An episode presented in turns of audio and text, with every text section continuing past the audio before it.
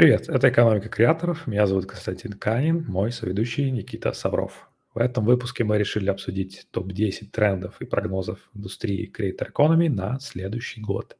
Наш разговор получился настолько насыщенным, что перевалил за час, поэтому мы решили разделить его на две части. В этом выпуске обсудим тренды с 1 по 5, а ссылка на второй выпуск будет в описании. И следующий тренд – это активный найм команды креаторов и в целом бизнес-подход к созданию контента среди креаторов. Тут опять же можно вернуться назад к теме создания брендов э, среди креаторов. Растет спрос на тех, кто поможет креаторам не просто менеджерить контент, масштабировать его, но и создавать полноценную компанию из всего этого. По-моему, мы поднимали этот вопрос уже в некоторых выпусках о том, что появляются и операционные директора таких компаний. Вот я знаю, что в вашей компании а, запустили подкаст э, Creator CEO. Можешь, наверное, рассказать слушателям подробнее эту тему? Да, наверное, эм, почему это важно для нас? Потому что мы работаем э, с креатор-бизнесами уже в такой более поздней стадии развития, то есть когда у них бизнес сформирован. Даже сейчас все еще видно, что бывают э, контент-креаторы, которые достаточно неплохо зарабатывают, но при этом не имеют никакой организационной э, структуры под собой. То есть любое малейшее недоразумение э, разваливает их бизнес там за неделю. Mm-hmm. И здесь, наверное, очень важно понимать, что если креатор становится успешным, а, иметь там, как вот и Алина в прошлом выпуске говорила, там fractional CEO, mm-hmm. а, fractional CFO, это важные, важные люди, которые помогут облегчить жизнь креатору и дать ему сфокусироваться на том, что ему нравится как правило, из того, что я вижу, очень мало креаторов реально любят заниматься финансовыми вопросами, организационной, организацией труда, менеджментом персонала. Это очень-очень редко. Есть, есть несколько креаторов, которым это реально нравится, и для них э, контент — это больше второстепенная штука, но это редкость. И мне кажется, этот тренд будет только нарастать, потому что, во-первых, появляются реальные профессионалы именно по работе с креаторами, допустим, года два назад э, люди нанимали в CEO людей из, э, из стартапов. Mm-hmm. Потому что, ну, нет просто количества CEO, которые работали с креаторами большого, чтобы, чтобы реально закрыть нужду, да, потому что спрос э, как бы пока что намного выше, чем предложение. И сейчас уже начали появляться прям профессионалы, а, которые работали не с одним креатором, делали крутые продукты. А, этого просто не было пару лет назад. Даже посмотреть на Night Media, которая там, два года назад, про нее там, может, даже три года назад, про нее мало кто-то, собственно, слышал, да, а сейчас там это ребята, которые э, просто делают э, бизнес э, среди с самыми большими креаторами да, в мире. Mm-hmm. А, мне кажется, здесь а, еще произошел такой момент, что люди поняли, что у креаторов помимо монтажера а, и сценариста оказывается вокруг очень много других профессий могут быть. Производство контента стало намного сложнее у многих, намного более объемная, а, и ресерчеры нужны, и люди, которые занимаются а, билетами, визами, организацией э, всего мероприятия, и в дальнейшем нужны люди, которые занимаются пейролом и платят зарплаты. А зарплаты платить чутка сложнее, потому что могут быть люди э, на нескольких континентах вместе работают, либо с разных национальностей.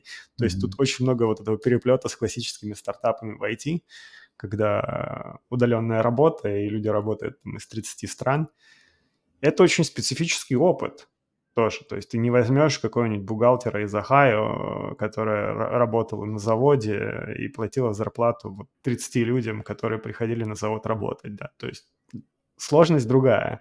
навыки другие. Понимание этого всего либо приходит с опытом, либо с смежным опытом, с бэкграундом из стартапов. В стартапах платят неплохо. И э, тут надо либо конкурировать по зарплатам, либо нужно нанимать и выращивать людей, персонал э, свой. Э, поэтому, мне кажется, мы в самом-самом начале этого большого рынка труда. Ну и опять же, это, наверное, рефлексия к тому, что креаторы начинают делать офлайн бренды и требуются люди, которые профессионалы непосредственно в этом офлайн бренде но также понимают базис креатор экономи тоже. И вот здесь вот будут все больше и больше оверлапа. Мне кажется, то же самое, что в какой-то момент случилось с IT, когда все поняли, что IT — это не только про программистов, э, дизайнеров э, и QA, а что там есть очень много всего другого. Здесь, здесь будет происходить то же самое. Ну и количество денег здесь таково, что эта индустрия будет поддерживаться еще очень-очень долго открытием новых рабочих мест, ну, наверное, новыми заголовками в LinkedIn, в тайтлах, кем кто работает, мы еще увидим достаточно много таких штук, которые будут супер специфические для креатор экономи. Ну и здесь, наверное, можно еще добавить, э, что за последние пару лет появились просто специфические джоб-борды для uh, Creator Economy. Вот Пэтти Гэллоуэй запустил YouTube Jobs. Это платформа для именно сфокусирована на ютуберах, которые ищут себе подрядчиков, то есть дизайнеров тамбнейлов, скриптрайтеров, а, монтажеров и так далее. А, вот, еще появился Creator Land, это они позиционируют себя как LinkedIn для креаторов, ну, то есть и конкретно вот тоже именно в этой вертикали хотят найти, ну, как, как бы попытаться найти какой-то способ объединить и креаторов, и подрядчиков, и кадры, которые в этом всем, во всей этой истории работают, и для них создать отдельную платформу. Пока мне, мне пока, пока кажется, что Creator Land это типа это та же самая история с банком для креаторов. Это все просто появится в LinkedIn, и они могут очень сильно проиграть, если не найдут уникальные фичи. Да, да, возможно, возможно.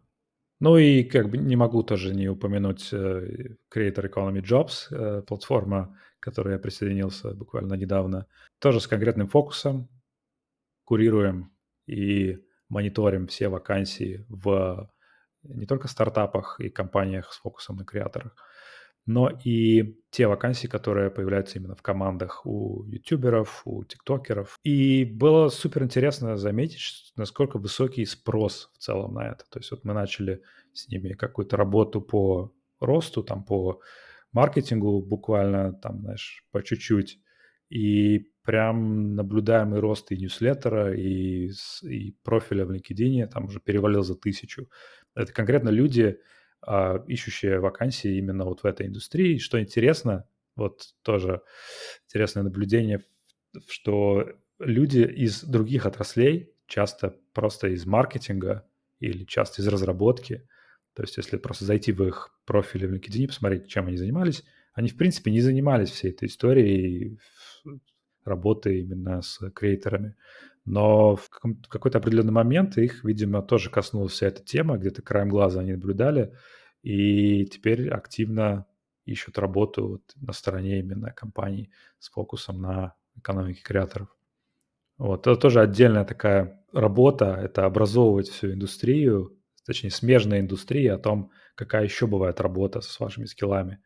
Потому что я вот даже замечаю по всяким фрилансерам-подрядчикам, которые работали условно на маркетинговое агентство или на стороне бренда, а, разрабатывали продукт, еще что-то, но они, в принципе, не понимают, что схожие потребности могут быть на стороне команды креаторов, которые уже сама по себе становятся, вот, как ты говорил, очень похожи на стартап. Появляются абсолютно новые какие-то задачи, которые раньше можно, можно было, невозможно было себе представить, что человека, которого мы называли раньше блогером, а вдруг появляется потребность в запуске, я не знаю, сети каких-то там кафе или своего, не знаю, бренда кофе или еще что-то.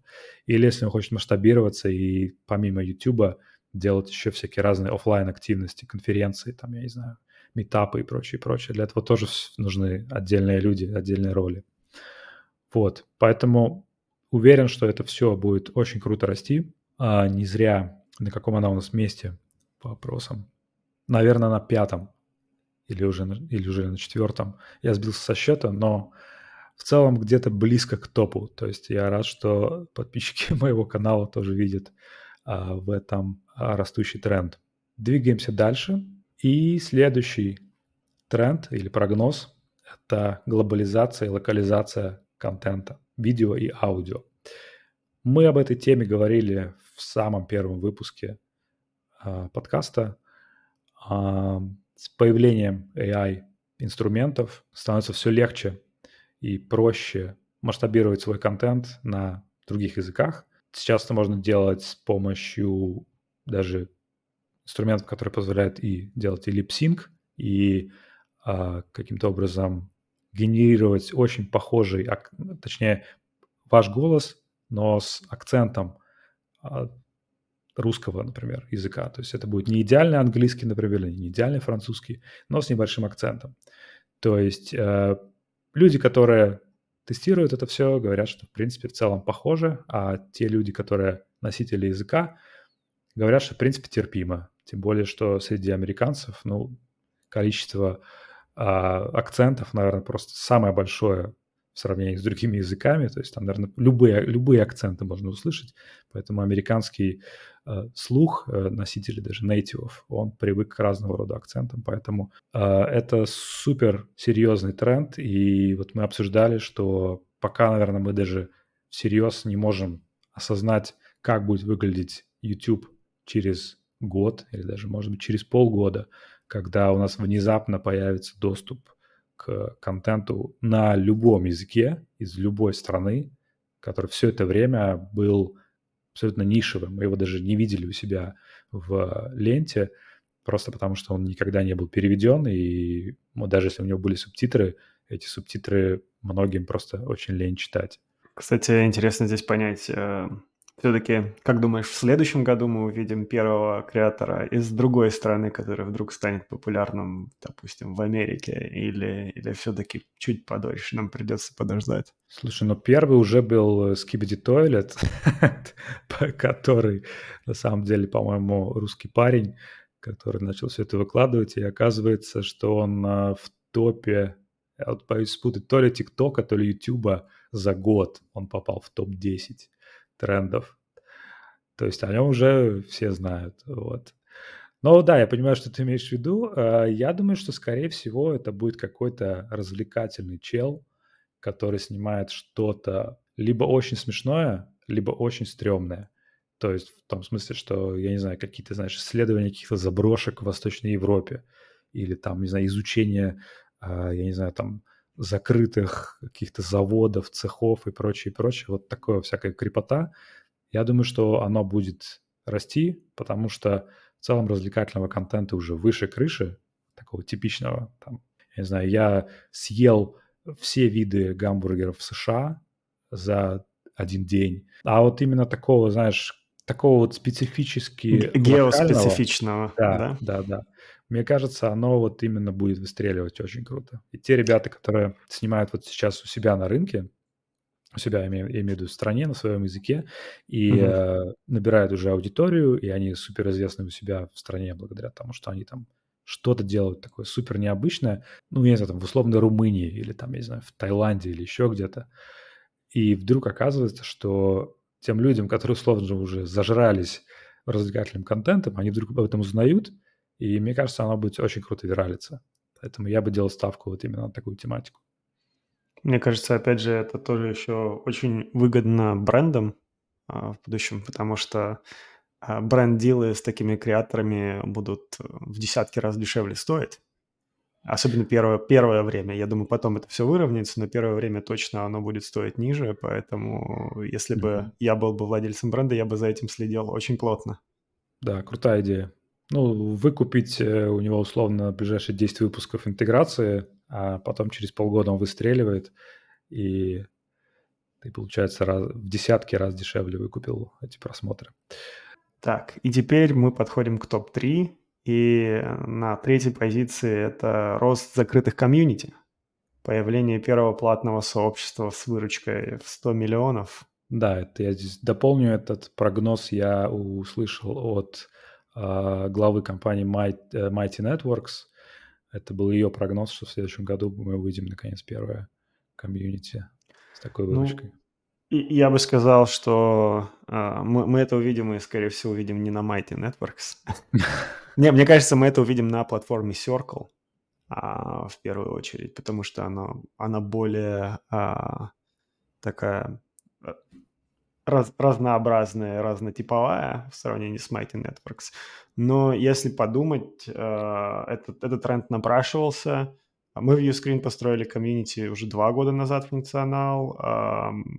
Есть платформы Mighty Networks и Circle, которые появились за последние пять лет каждая уважающая себя платформа, курс-платформа, курсовая платформа, платформа для продажи онлайн курсов, как угодно их назвать, тоже уже либо построила, либо купила а, платформу с комьюнити, а, все выстроили, все, кто ничего не купили и ничего не построили, выстроили шикарные интеграции с Discord и Slack. И мне кажется, это большой тренд, который опять же, почему появляется? Потому что на американском рынке курсы чутка более уже... Рынок насытился курсами, потому что курсы – это вот такая одна транзакция, ты делаешь большой ланч, да, запуск, продаешь там на, не знаю, 10 миллионов долларов, и потом опять в тень уходишь и там работаешь год над следующим курсом. Mm-hmm. А, все переходят в membership setup а, все больше и больше, чтобы был постоянный доход стабильный, ежемесячный. И а, один из больших показателей успешности membership ов и community, если посмотреть на B2B сегмент, есть много таких community типа Reforge для продукт-менеджеров, а, где community – это центральная часть. Да, важен, важен контент, а, важен видеоконтент, но community, если мы посмотрим, на то, почему люди остаются и платят, и продолжают платить, community является, наверное, самым топовым ответом почему. То есть э, стратегия такой, такой flywheel. Люди приходят за контентом и остаются ради community. Mm-hmm. И комьюнити позволяет людей уже удерживать там годами а, внутри. Поэтому я думаю, что мы увидим в следующем году очень много креатор бизнесов, а, которые будут запускать более интересной комьюнити. И под комьюнити я не имею в виду страницу с Patreon, где люди могут писать комментарии, а более такие, э, более интерактивные форматы форумов, чатов, э, в зависимости от тематики креаторов, да, у кого-то аудитория будет предпочитать более быстрый communication и чаты типа Дискорда, у кого-то более структурированную дискуссию с тредами, либо с топиками, все будет зависеть от, э, от контент-креатора и, и его формата, и типа его контента и аудитории. Mm-hmm. Вот. Но мне кажется, что мы в самом начале всего этого движения с комьюнити, потому что строить комьюнити очень сложно. Сра- сразу скажу, это очень сложный продукт, а, потому что каждый креатор столкнется с тем, с чем сталкиваются стартапы, когда тебе нужно будет построить э, двухсторонний нетворк. вот. И это, это очень тяжело делается, да, то есть э, когда вы там продавали курсы, стратегия понятна, а, продал курс, получил деньги, все.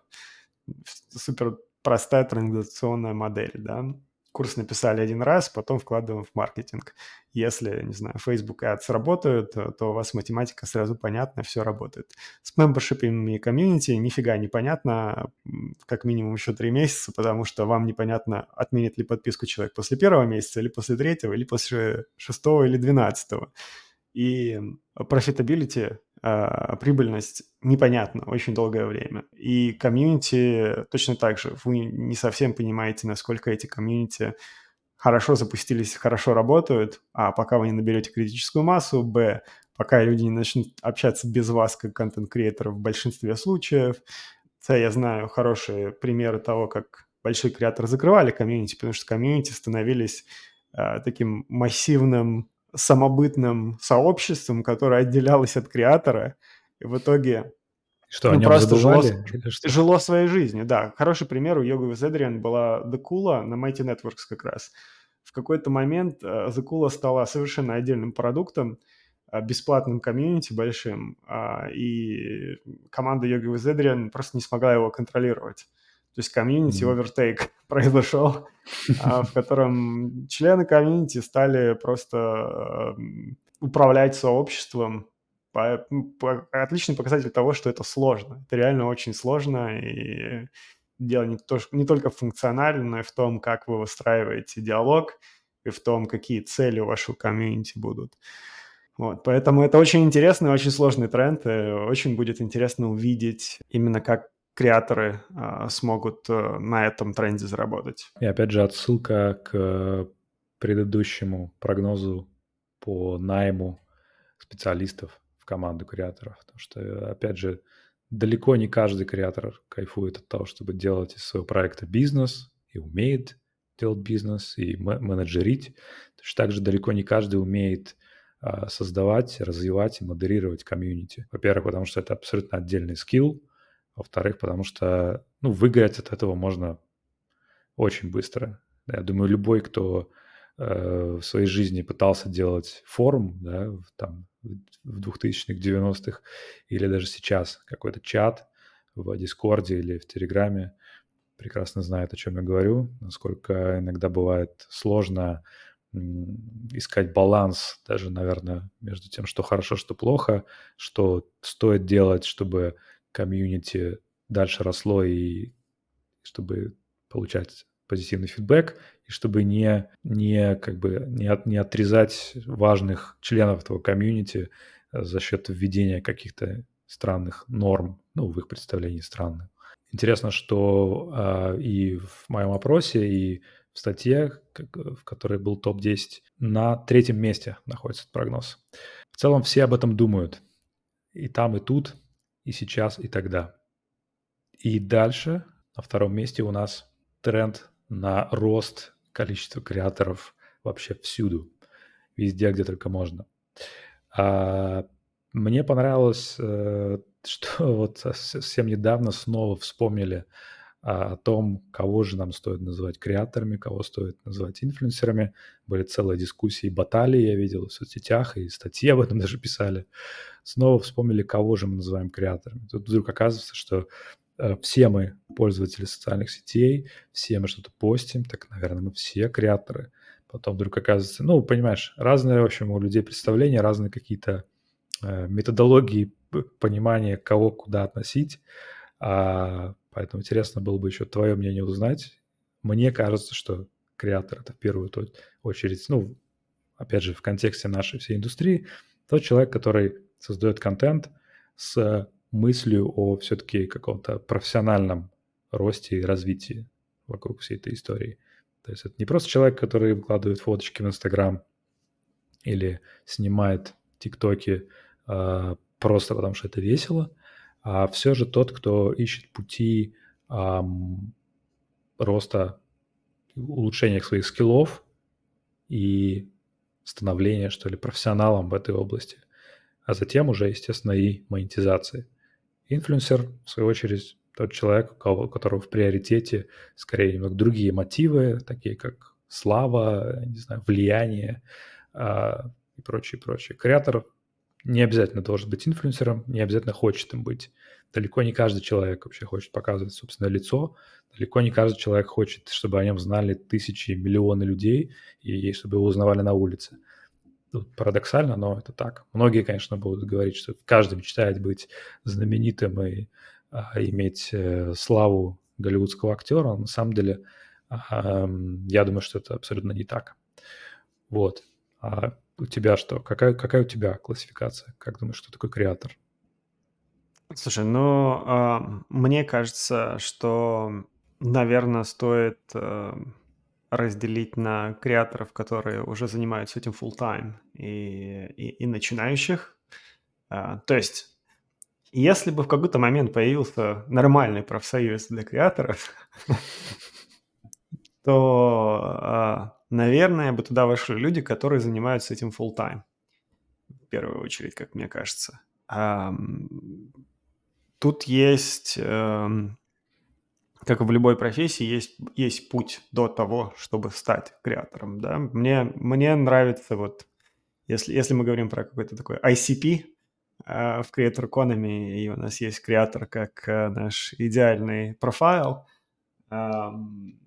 то креатор – это человек, который занимается этим full time и который может за счет своего творчества жить и, mm-hmm. и, в идеале неплохо жить, да, но, то есть, мне кажется, если мы смотрим на какой-нибудь американский рынок, то это планка, наверное, где-то в 4-5 тысяч долларов в месяц заработка, а, где люди начинают понимать, что, окей, худо-бедно я, я смогу прожить, занимаясь э, тем, что мне реально нравится. Опять же, все зависит от location а, штата, города, потому что как, как и в любой стране. А, где-то это может быть шикарно, где-то может быть не шикарно. Mm-hmm. Все, все будет зависеть. Но тем не менее, мне кажется, опять же, я все еще как бы где-то глубоко в душе э, испытываю э, такое не то чтобы отвращение, но пренебрежение к стратегиям creator ов, которые рассматривают это как хасл именно для заработка денег изначально. Но в том, при этом я их, собственно, не виню, потому что все хотят зарабатывать деньги, это нормальное, логичное как бы желание, и если люди не хотят заниматься творчеством, хотят в первую очередь заниматься бизнесом, и есть много примеров людей, э, которые достаточно известны сейчас, которым творчество – это не их конек и, и мотив изначально. Мне кажется, особенно в подкаст-индустрии очень много есть ребят, которые не, не про творчество, да, а больше про распространение контента, особенно если работа на большие аудитории идет. Ну и мне кажется, тут еще такой момент, э, стоит спросить, э, чем цель у каждого креатора. Э, для меня там есть оде- отдельный уголок э, в сердце для, для людей типа Кейсина и Стада, либо Вейнена и Стада, да, которые изначально делали контент как творчество, но мне кажется, это маленький сабсет от Creator Economy, который просто мне по душе. Но в целом э, креаторы — это люди, которые хотят профессионально этим заниматься и как бы жить за счет своей деятельности в YouTube, в ТикТоке, в Инстаграме. Uh-huh. И, как ты говорил, они могут быть вполне очень нишевыми представителями какой-то довольно-таки небольшой ниши и при этом быть успешными на прошлом саммите я общался с чуваком, который очень интересно, он занимается рыбалкой профессионально.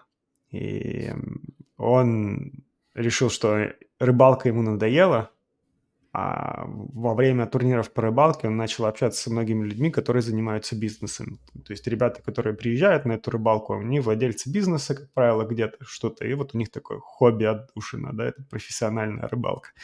И он начал с ними знакомиться, и он, собственно, что сделал? Он сделал бизнес-клуб. Основ, основной объединяющий момент этих бизнесменов был как раз рыбалка. То есть у него получился такой супер бешеный микс, э, когда бизнесмены, которые занимаются рыбалкой, и у него YouTube-канал про бизнес и рыбалку одновременно. Это такой очень, сум... очень сумасшедшая штука, которая супер нишевая, и он достаточно успешный ютубер э, в итоге. Mm-hmm. То есть у него не так не такое большое количество подписчиков на YouTube, но стоимость одного подписчика очень высокая, потому что это как про историю с LinkedIn. А, каждый, каждый этот подписчик э, CEO, CFO, mm-hmm. и, соответственно, что он делает? Он проводит а, собирается в мини-комьюнити, они делают ретриты на рыбалке, разговоры про бизнесы, и он зарабатывает э, очень-очень неплохо. То есть выше, выше среднего, намного выше среднего хаусхолда американского. И чувак просто сияет, потому что он занимается тем, что ему нравится, а, ему нравятся разговоры про бизнес, ему все еще неплохо нравится рыбалка, он в ней был профессионалом какое-то время, ему нравится учить других людей рыбачить, а если эти еще люди его могут научить каким-то там а, прелестям бизнеса, why not? Вот, поэтому... Круто. Да, мне кажется, вот, вот такие всякие истории, они супер интересные, мне намного более интересны, чем вот большие мейнстримовые креаторы, да, где мы все точно знаем, да, это человек-креатор, ну, сто процентов. Джо Роган – креатор, да, как бы мы Там, как бы он бы не хотел быть стендапером, а он креатор. А не, стенда... не совсем он стендапер. Я, кстати, mm-hmm. один раз попал на концерт Дж... Джо Рогана в Балтиморе. Это было странно. А, под, под, подкасты э, намного интереснее бывают. Здорово. И снова делаем отсылку к предыдущему выпуску, где у нас было интервью с Алиной Вербенчук, о том, что YouTube, как платформа, даже каждая платформа, не только YouTube, супер фрагментирована. То есть можно найти контент вообще на любой вкус. И то, что нам кажется в нашем инфопузыре, э, что креаторы, ютуберы — это в основном, не знаю, молодежь или наоборот, у кого-то это могут быть миллениалы, у кого-то это могут быть какие-то дяденьки, которые снимают там, не знаю, только про машины. Все зависит от того, какой у вас фид в YouTube, в каком вы пузыре находитесь. На самом деле, если из него выйти, оказывается, что креаторы есть вообще любого поколения, а, в любой точке мира, и классно, что их становится все больше. В целом, об этом и есть этот тренд. Креатором становится уже практически каждый из нас, так или иначе. Просто кто-то это делает просто for fun, раз в неделю выкладывая фоточку, а кто-то решает а, прокачивать свои скиллы, становится профессионалом и затем различными способами, способами монетизироваться.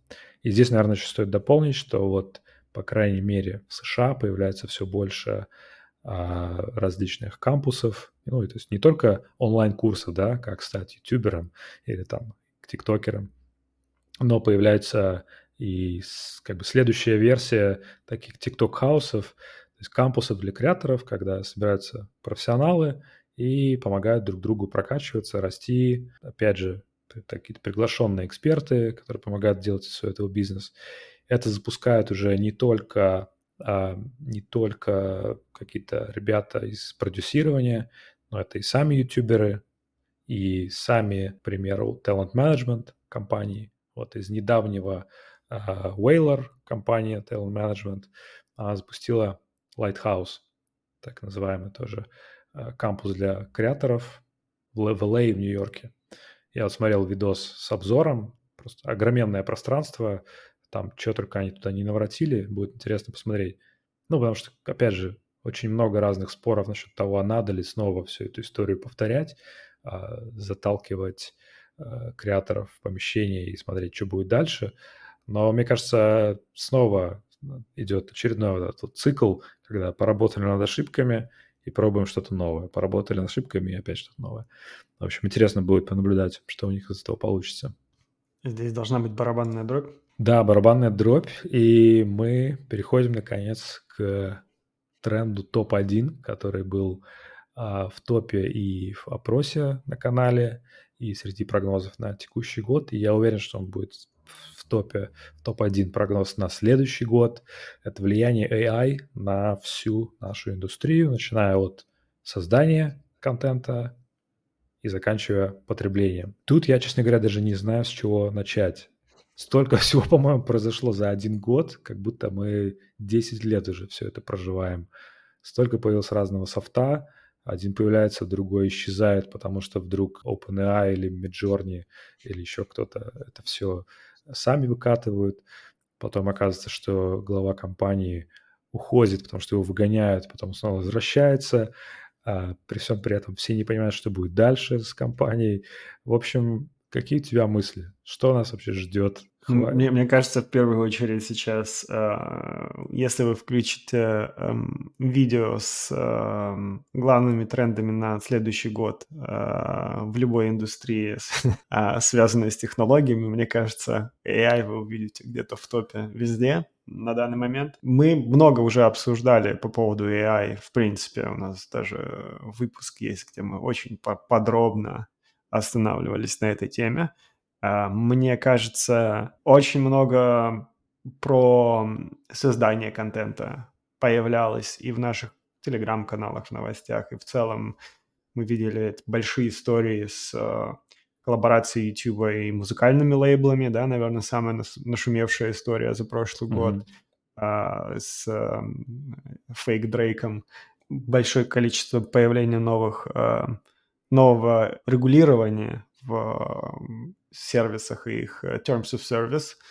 И мне кажется, Terms of Service под статьей AI, наверное, будут расширяться, и правила того, что можно, что нельзя, они будут появляться в следующие там 3-4 месяца, потому что на данный момент это все очень там непонятно, очень, очень неявно забанят вас или не забанят. То есть э, эти правила только-только-только начнут формироваться.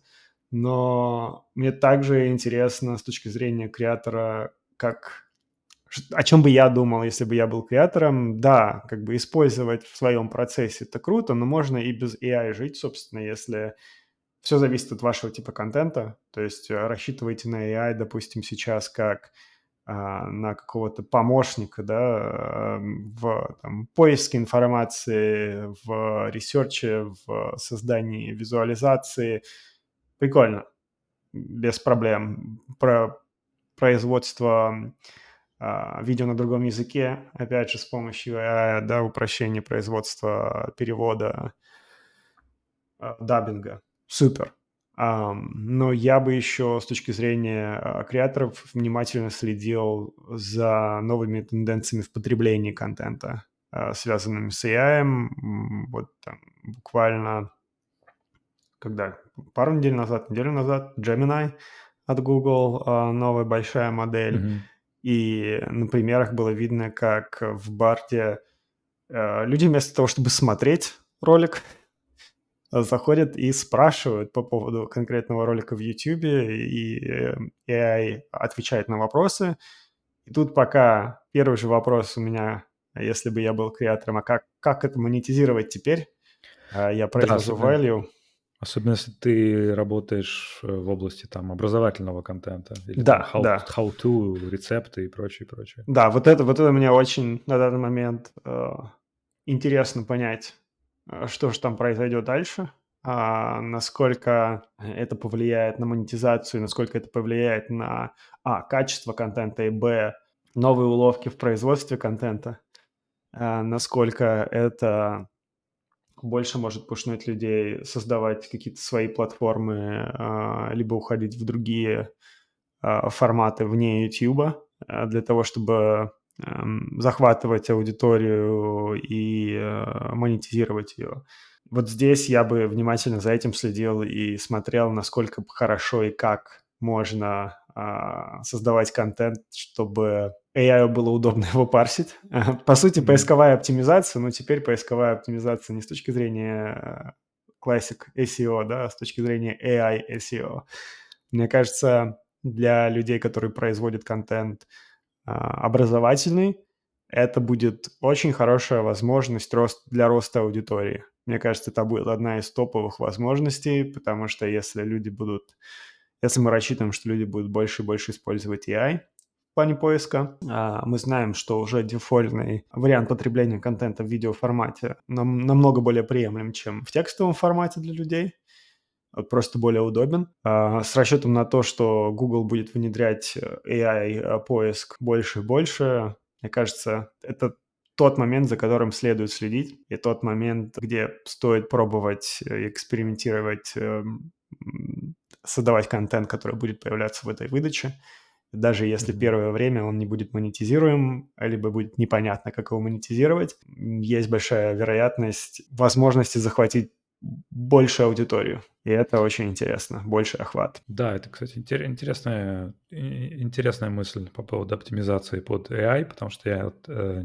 натыкался на твиты, где люди вот тоже обсуждали этот момент, как сделать так, чтобы AI, там условно чат GPT, если ты у него что-то спрашиваешь, чтобы он рекомендовал твою ссылку первой. Ну, потому что иногда такие запросы бывают, там, порекомендуй то-то, да, или где найти подробнее про это.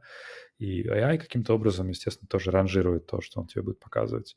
Вот. Об этом дискуссии. И еще классно видел твит, что какой-то чел похвалился тем, что он получил первого лида э, с помощью чат GPT. То есть кто-то зашел в чат GPT, что-то спрашивал, и чат GPT ему ответил, и при этом порекомендовал, вот компания та-та-та, например, занимается этим. Да, ожидаю, что в 2024 со сервисах после сайнапа в форме о том, как откуда вы от, о нас услышали, how did you hear about us, будут появляться варианты AI, потому что, мне кажется, это будет тоже хорошим способом.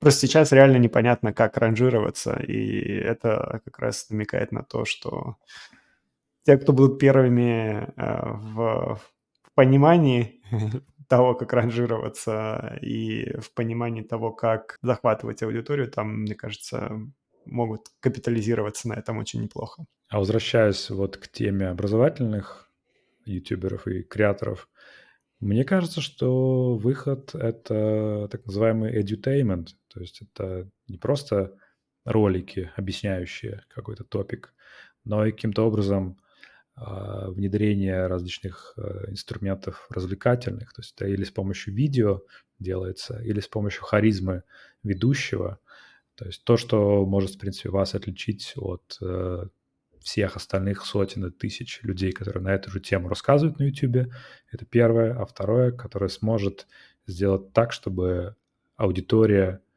пришла все-таки посмотреть ваш контент, а не спрашивала об этом у чата GPT. Вот. Потому что таких каналов, на самом деле, тоже масса. А, то есть я, я сейчас ни один не вспомню, потому что как бы я не настолько э, ярый поклонник. Я, я могу сходу сказать один канал, который называется Fireship, потому что это больше для про IT development, где канал без лица даже, uh-huh. Который держится на харизме и вот на этом моменте edutainment прям шикарно. 2,7 миллиона подписчиков идеальная иллюстрация того, о чем ты говоришь сейчас. Ну вот я вам такие каналы натыкаюсь, знаешь, просто fun, сидишь что-то, э, скроллишь и увидишь, например, там рассказывают про архитектуру, целый канал посвящен. И я понимаю, что как бы такие вещи, знаешь, ну, э, можно было бы загуглить, да, можно было спросить у тебя чата GPT, там, я не знаю, почему там, я не знаю, в Нью-Йорке вот такая такая архитектура, или там какой самый высокий, высокий небоскреб. А когда тебе какой-то классный дядечка а, рассказывает, показывает какие-то древние чертежи, там, я не знаю, что-то объясняет какими-то метафорами, это, ну, настолько интересное погружение происходит, что вот именно вот в этот момент ты понимаешь, что, ну, блин, ребят, какой, какой чат GPT? Мне это вообще не нужен. Это абсолютно другой формат э, коммуникации с контентом. Вот. Поэтому все, кто а, имеет какое-то отношение к контенту how-to, э, рецепты различные, объясняющие что угодно, инструктаж и прочее, я уверен, что нужно начинать, если уже не начали, делать ставку на харизму, на контент, который будет а, очень много иллюстрировать лучше, а, интереснее и увлекательнее. Да, AI, AI на самом деле на данный момент самая топовая тема в каждой индустрии. А, я думаю, что не только в Creator Economy, но и Creator Economy не исключение. И есть у тебя какие-нибудь идеи того, что с помощью AI произойдет точно? То есть того, что мы обсужди, обсудили на данный момент, это даббинг, да? наверное, одна из таких вещей, которые будут активно. Да, да даббинг меня больше всего интересует, на самом деле. Интересно. И меня интересует правовая сторона вопросов на данный момент, потому что настолько непонятное э, поле, как реально мы же видели, э, что студии не могли заблокировать фейкового Дрейка, потому что mm-hmm. теоретически закон не нарушен. Дрейк не пел. Вот. Но осадок остался. Осадок остался, да. И да, понятно, что на данный момент это все будет покрываться какими-то terms of service э, и policies внутри компании, э, social media компаний, но они будут лимитированы вот внутри этих компаний, да, то есть это не законы. Вот интересно очень сильно насчет законодательства в государствах, что будет происходить. Вот это, вот это мне очень интересно, потому что, окей, YouTube это не разрешит, ну, останется TikTok, а потом останется еще какая-нибудь платформа, и пошло-поехало. Э, мне кажется, эти ребята будут просто мигрировать между платформами. Ну, э, на месте студии я бы нашел э, легальный Happy Pass какой-то. Я думаю, что они этим с YouTube и занимаются, собственно, потому что для музыкантов мне кажется, это неплохо на самом деле. Если есть какой-то вариант на этом зарабатывать, ничего не делая, Да. Ну, why not? Супер. Это был топ-10 а, трендов, прогнозов на следующий год. Очень длинный выпуск у нас получился. Если вы дослушали до конца, огромный вам респект.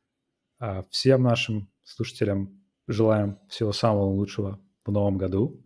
Поздравляем с Рождеством, наступающим Новым годом. Если какой-то тренд, по вашему мнению, мы упустили из виду, и он действительно крут, а, оставляйте, естественно, комментарии на YouTube, а, в наших телеграм-каналах или на Spotify. И я думаю, что мы в следующем году уже вернемся к этой теме. Возможно, даже пригласим какого-то гостя. Супер. Всем хорошего Нового года. Да, всем пока.